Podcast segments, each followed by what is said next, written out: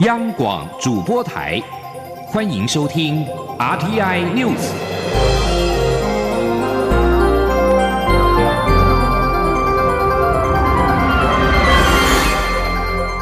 听众朋友您好，欢迎收听这节央广主播台提供给您的 RTI News，我是张顺祥。在美国政府关闭命令生效之后。美方执法人员强行的进入到中国驻休士顿的总领事馆。中国外交部发言人汪文斌二十五号表示，中国驻休士顿总领事馆的馆舍是外交领事馆舍，也是中国的国家财产。根据维也纳领事关系公约和中美领事条约。美方不得以任何方式侵犯中国驻休士顿总领事馆的馆舍。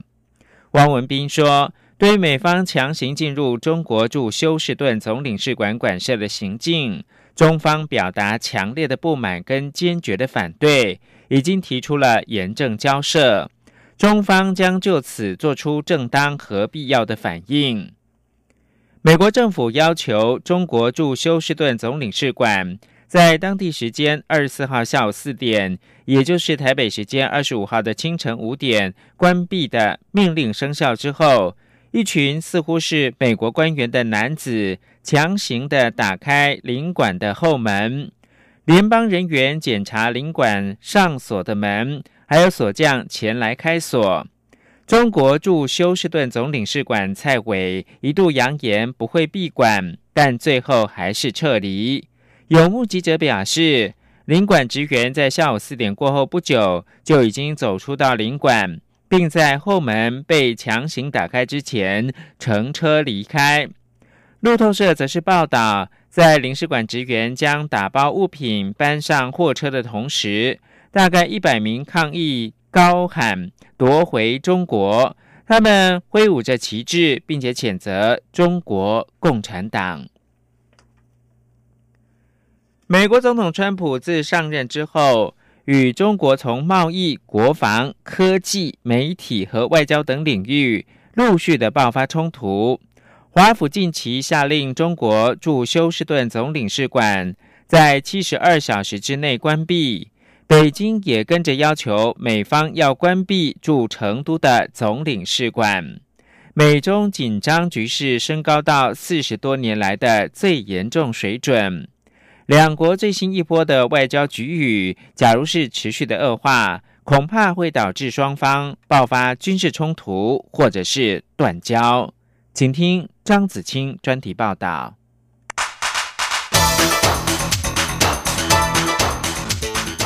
专题报道。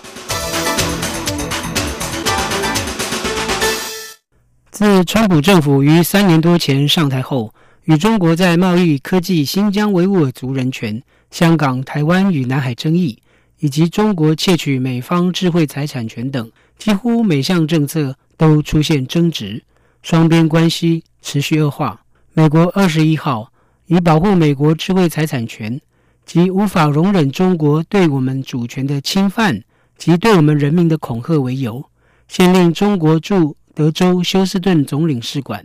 在七十二小时内关闭，使得美中紧张局势升高到一九七九年建交以来的最高点。北京当局则在二十四号下令美国关闭驻成都总领事馆，借此回敬美方的动作。尽管华府以保护美国利益为由下令关闭中国领事馆，但是媒体与学者分析多半认为美方的行动。与美国十一月即将举行的总统大选有关。《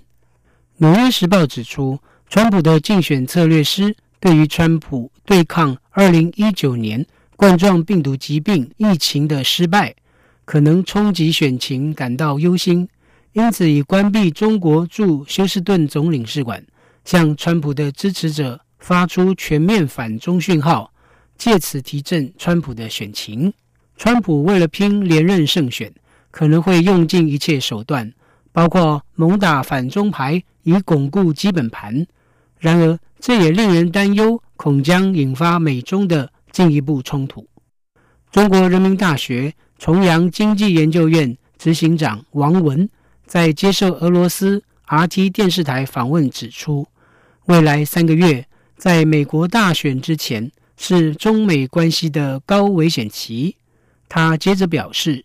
很难排除美国不会对中国发动军事冲突。美国之音报道，美国前驻中国大使罗德警告说，美中外交危机不断升级，可能导致两国在台湾海峡。或是中国声索主权的南海地区爆发军事冲突。不过，另有学者与评论家持不同看法，认为美国下令关闭中国驻休斯顿领事馆，与二零一九年冠状病毒疾病疫情全球大流行后，美国自中国驻休斯顿领事馆的姐妹馆武汉领事馆撤出的官员及家属，至今仍迟迟无法返回中国有关。美国外交官抱怨中方的检疫规定与隔离措施过于严苛，检疫规定繁复，甚至违反维也纳公约在外交及领事关系的条款。南华早报引述香港军事分析师宋忠平指出，关闭休斯顿领事馆的命令，或许与美国外交官因履行限制和检疫规定，至今仍无法返回中国使领馆的争端有关。此外，南华早报也引述北京语言大学学院教授黄静分析，指关闭领事馆于北京数十年来一直拒绝华府提议让美国在西藏首府拉萨开设领事馆，交换中国在亚特兰大和波士顿开设新领事馆有关。若是因上述争议而导致美中相互关闭对方领事馆，《纽约时报》指出，在疫情至今仍然严峻的情况下。民众出行原本就已受到严重限制，关闭领事馆对两国关系与民众出行的短期影响很小。不过，纽时也引述北京人民大学国际关系学院副教授陈晓和指出，若是中国和美国的关系不受控制的继续恶化下去，接下来的后果可能会是断绝外交关系。无论是以上叙述的哪一种可能原因。美中冷战式的外交报复行动，只会使得两国关系已产生的裂痕进一步扩大。在美国与前苏联与冷战时期彼此敌对时，最多仅是相互驱逐对方的外交官，并未断交。但如今美中互关对方领事馆，意味着两国外交降级，敌对关系升高。美中新一波的外交战是否会在短期内打住？或是像川普所说，未来很可能下令关闭更多中国驻美领事馆，使美中关系朝全面破裂发展，将是年底美国大选前国际社会密切关注的焦点。以上专题是由张子清撰稿播报，谢谢各位的收听。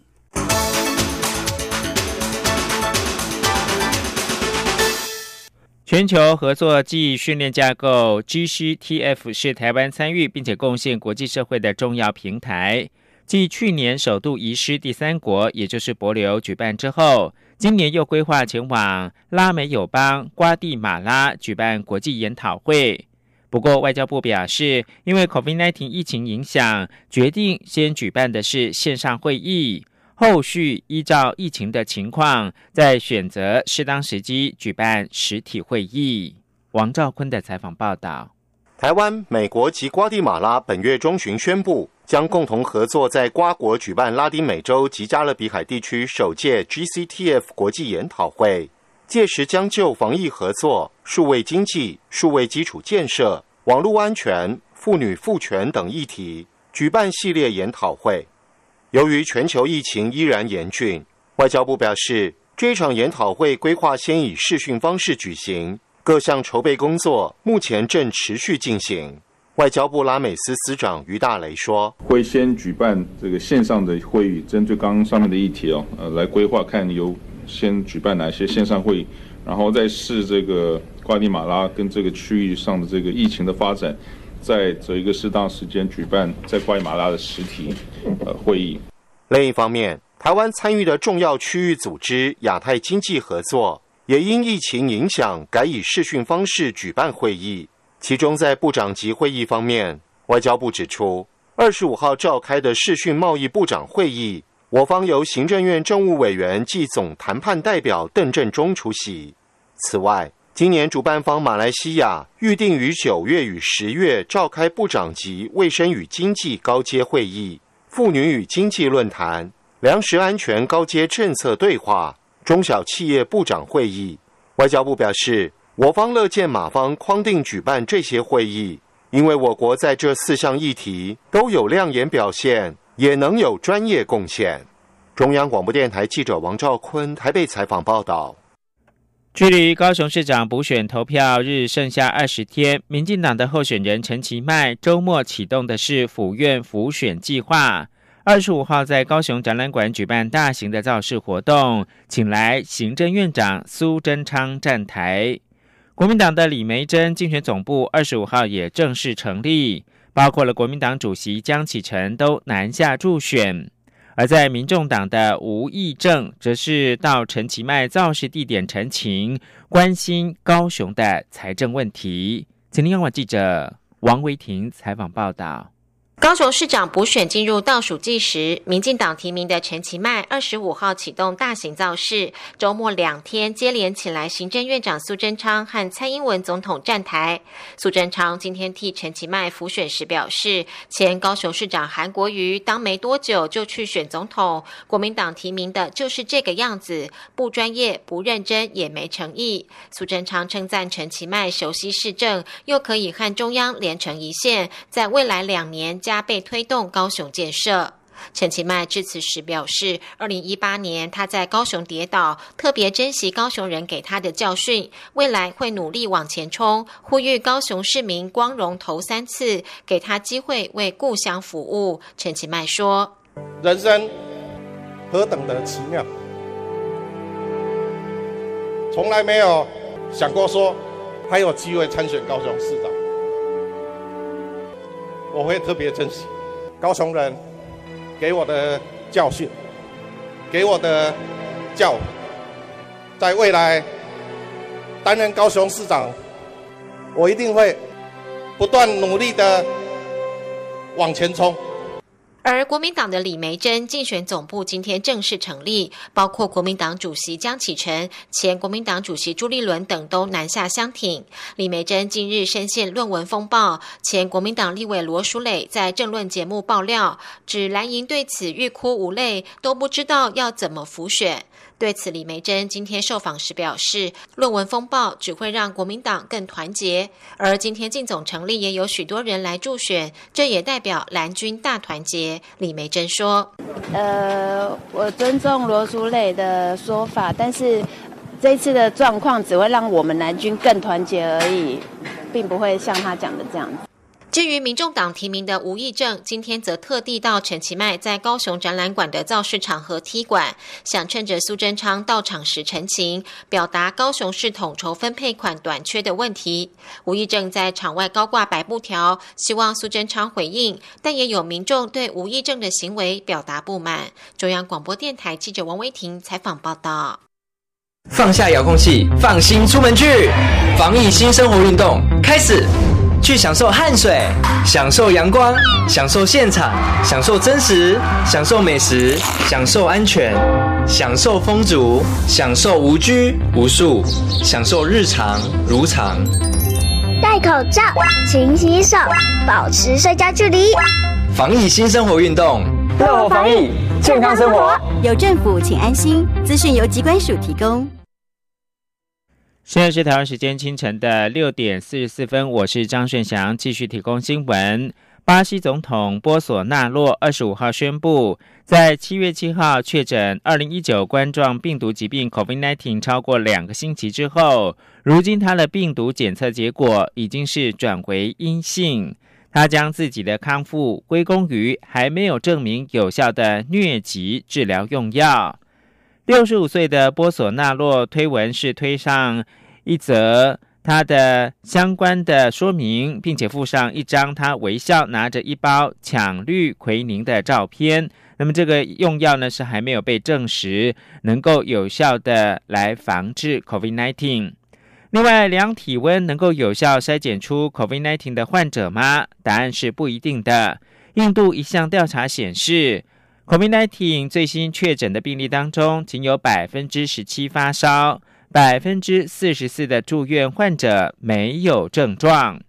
这份研究报告是全印度医学院在三月二十三到四月十五号，针对一百一十四名患者进行研究分析之后获得的结果。研究结果在印度掀起了体温筛检防治 COVID-19 的效用并不高的论战。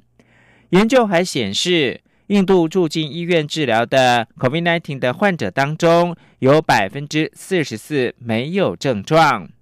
印度有大量感染 COVID-19 的，但是却没有症状者，虽然意味着患者不会因此痛苦或者是丧命，但也代表这些没有症状者容易在社区悄悄的传播病毒。前西班牙甲级足球联赛巴塞隆纳队的球星哈维二十五号表示，他确诊感染二零一九冠状病毒疾病 （COVID-19），但是没有出现症状。哈维目前担任的是卡达星级足球联赛，也就是 QSL 萨德队的教练。七月五号才跟球队续约。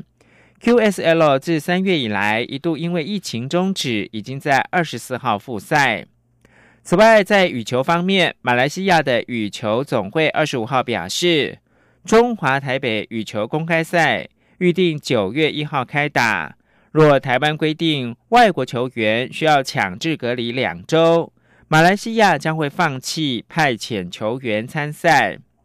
马来西亚羽球总会的秘书吴志强二十五号表示。目前还不确定台湾是否会要求外籍球员强制隔离两个星期，甚至是不确定马来西亚是否在台湾核准入境的国家名单当中。不过，假如这两种情况发生的话，马来西亚羽总将不会派遣球员来参赛。角逐总奖金五十万美元的中华台北羽球公开赛，预定是在九月一号到六号在台北的小巨蛋举行。共军在七十年前对大二胆发动炮击，国军奋战对抗，缔造了大胆岛大捷。陆军司令部二十五号在大胆岛举办大二胆岛战役七十周年的纪念活动。邀请参战将士的彝族共同的参与致意，希望借此对参战前辈表达感谢之意，并慰勉岛上官兵戍守前线的辛劳，同时期盼国人了解大二胆战役的历史意义，以激发军民的爱国意志，凝聚全民的国防意识。请央广记者王兆坤的报道。金门防卫指挥部表示。陆军司令陈宝瑜首先到太武山公墓为已故烈士献花致祭，随后前往大胆岛主持典礼与声明厅数位对使馆启用仪式，并致赠纪念牌给胡琏将军与赖声明士官长遗族，以表达对参战将士的感念。陈宝瑜致辞表示，大二胆岛位于战略要地的金门地区，是捍卫台海安全的坚实堡垒。大二胆战役更是极具历史价值与地位的重要战役。共军在一九五零年七月二十六号夜晚对大二胆发动炮击，国军以二二五团第一营不到三百人兵力对抗七百多名登陆敌军，经全体官兵浴血奋战，击毙共军三百余人，身俘两百余人，成功缔造大胆岛大捷。陈宝瑜说：“中共在民国三十九年。”登岛作战，向我史恒峰营长陈夺应战。陈宝瑜令借由史恒峰少将与赖声明士官长的英勇攻击，勤勉国军官兵谨记历史经验，持续勤训精练，建构坚实战力，成为捍卫国家安全最坚强的后盾。中央广播电台记者王兆坤采访报道。劳动部跟新北市合作举办疫情解封之后的第一场大型的就业博览会。劳动部长许明春表示，二零二零台湾就业通新北地区的就业博览会，邀请上百家的厂商，提供四千两百个职缺。其中四成以上的薪资达到新台币三万元，高薪的职缺也不少。请央广记者王维婷采访报道。武汉肺炎疫情冲击各产业，为了替民众寻找就业机会，劳动部二十五号与新北市携手举办二零二零台湾就业通新北地区就业博览会，也是疫情解封后第一场大型就业博览会活动。劳动部长许明春受访时表示，新北市劳工人口有两百零七万人，疫情后的第一场大型就业博览会选在新北举办，希望能够带动经济发展和就业。他说：“今天的活动邀请一百家厂商，提供四千两百个职缺，其中薪资三万元以上的职缺有四成，高薪的工作机会也不少。有兴趣的朋友可以把握。”许明春说：“那我们今天呢，三万块的以上的这个呃薪资的职缺，有占今天四成哈。换句话说，有将近一呃一千六百多个啊职缺哈，是三万块啊以上的。”那我们五到七万的这个比较高薪的职缺也很多哈，那待会大家可以去啊逐摊的哦去了解啊这个薪资的状况，还有就业的一些环境哦，还有是不是跟自己的啊这个兴趣专长啊有相关。新北市长侯友谊也表示，新北市在疫情解封后的经济还没有完全复苏，失业率为百分之三点九，仍有努力空间。他说，上半年因为疫情各项活动停摆，新北市下半年要举办一百场征才活动，希望提升就业率，也让应届毕业生找到适当的工作。中央广播电台记者王威婷采访报道。随着国内五 G 业者陆续的开台，宣告台湾正式进入到五 G 产业的转型阶段。尤其是娱乐游戏产业是五 G 商业应用的重要战场。当五 G 导入到娱乐游戏，将为游戏产业带来什么样的质变呢？已经耕耘二三十年的台湾游戏业，在五 G 时代又是如何夺得先机呢？请听记者谢嘉欣专题报道。今年全球遭逢武汉肺炎 （COVID-19） 袭击，加速宅经济商机爆发。台湾游戏产业振兴会预估，国内游戏产业这段期间平均成长约五到十个百分点。而六月三十号以来，国营企业中华电信还有远传电信、台湾大哥大陆续宣布五 G 开台，这也预告着游戏产业将兴起全新的产业革命。首先，五 G 网速是四 G 的十倍到一百倍，且具有低延迟特性，可解决过去四 G 时代网络玩家诟病的延迟 lag 及断线状况。这只是进入五 G 纪元的基本，也因为网速够快，可传输庞大资料量，未来游戏画面将更加精致，多人线上游戏的同步性也会更高，游戏设计将可大量增加多人互动元素，且能兼具玩游戏时的公平性。台湾游戏开发商维京科技董事长詹成汉说：“以前单机版时代哦，你可以做的很复杂，因为你一个人玩。可是你跟很多人玩的时候，你不能太复杂。游戏里面的人物，你会知道他跑跳、头发飘，可是你不一定知道他脸部的表情、手指头哪一根在动，因为。”这些数据如果量如果都要加进去的话，多人线上网络游戏这个会来不及。那五 G 就不一样了，这些全部都可以加入你的游戏玩法当中，然后成为网络传输的一部分。所以游戏可以变得更复杂，而且更公平。目前虽已有 VR、AR，也就是虚拟扩增实境相关游戏，但受限于硬体，难以达到超高画质。不过有了五 G 高速传输，同样也渴望让这类型的游戏体验更上一层楼。除了游戏体验改善，游戏产业生态也渴望有大幅翻转。早在二十年前，就有人提出云端游戏的概念，却迟迟无法落实，就是因为网速过慢，无法负荷庞大的资料量传输。不过，有了五 G 高速网络，将让未来世代游戏的运算处理得以在云端平台上进行。玩家只要有支援五 G 的装置，不必投资昂贵的设备，就可以玩到媲美甚至超越家用主机的精致游戏。也就是说，五 G 时代云端游戏平台兴起，将挑战家用主机的地位。不过，因为玩家下载游戏更新档可能只要花不到一秒的时间，如何透过游戏设计在短时间内留住玩家的心，也成为游戏开发商的新挑战。但与此同时，五 G 也相对让开发商可以搜集更多玩家游戏过程中的数据资料，做大数据分析，来了解玩家喜好。全球游戏业对五 G 是充满期待，都希望赶紧立下产业新典范。南韩在二零一八年年底成为全球第一个五 G 商转国家，直至今日，当地五 G 讯号集中在都市与主要干道，覆盖率未达百分之百，有七百多万人使用五 G 服务。南韩电信业者也都和娱乐、服务及游戏等不同产业积极合作，发展五 G 服务，像是在游戏内置入多重视角，在演唱会导入 VR 及 AR 等。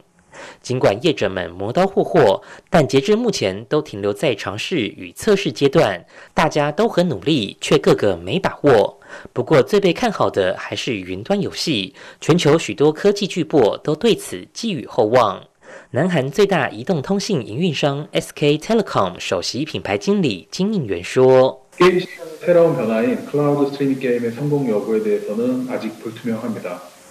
하지만 구글 Microsoft, Nvidia, Intel, Sony, Tencent 등 글로벌 컴퍼니, 들이 시장에 진출 또는 진출할 계획을 가지고 있고 한국 통신3사는 각각 Microsoft, Nvidia 그리고 대만의 솔루션 업체인 유비투스와 제휴를 통해서 클라우드 서비스를 런칭했거나 현재 베타 서비스 중에 있습니다 台湾业界同样充满期待。台湾游戏产业振兴会就预估，台湾游戏产业年产值在五 G 的加持下，一年后可从现在的新台币五六百亿元成长到七八百亿元。长远来说，还有机会荣登兆元产业。台湾游戏产业振兴会会长刘信说。那至于网络的部分，我相信在未来五 G 慢慢普及以后，因为游戏体验的提升，所以玩游戏的人口当然也会越来越多，因为这个体验已经越来越好，越来越真实了。不过，台湾游戏开发商在五 G 时代的挑战也不少。首先，在开台初期，讯号未能普及全国，加上费用比较高，消费者转换至五 G 的意愿也有待观察的情况下，游戏开发商缺乏五 G 的测试环境，且另一方。面如何在这段四 G、五 G 的过渡期开发出合适的游戏，也是开发商要面临的挑战。后续若成功出海进到国际市场，也面临中国大陆、日韩等国的竞争。五 G 受到全球高度瞩目，将颠覆人类生活形态。游戏产业也势必掀起一波产业革命。台湾已有二三十年的游戏产业基础，也有靠着创意，借由白色恐怖为背景的作品打入国际市场的成功经验。若五 G 基础环境能尽速建制，将加速本土游戏业者的开发脚步，助长台湾游戏业的国际竞争力。中央广播电台记者谢嘉欣专题报道：伊朗一架客机日前飞越叙利亚上空的时候，为了回避一架逼近的美国战机，而导致数名乘客受伤。伊朗司法部二十五号表示，机上的乘客可以在伊朗法院对美国的军方提起损害赔偿的诉讼。伊朗媒体二十四号表表示。马汉航空公司二十三号这架由德黑兰飞往贝鲁特的客机，为了避免撞上美国军机，而急速改变飞行高度，使得若干乘客受伤。德黑兰当局声称这架客机遭到骚扰，美军则是表示，当时这架 F 十五战机是在安全距离之外。由于伊朗客机飞越美军在叙利亚的坦夫要塞附近，因此招致美机的查探。伊朗司法部的人权办公室主管官员巴格瑞卡尼表示，马汉航空一一五二号航班所有乘客，不论是不是伊朗人民，都可以在伊朗的法院控告美国军方恐怖分子。包括了其指挥官跟行凶者，以索取精神或者是身体上的损害赔偿。半官方的伊朗劳工新闻通讯社报道，巴格瑞卡尼表示，提告人也可以透过联合国的国际民航组织，以采取国际的法律途径。以上新闻由张顺祥编辑播报。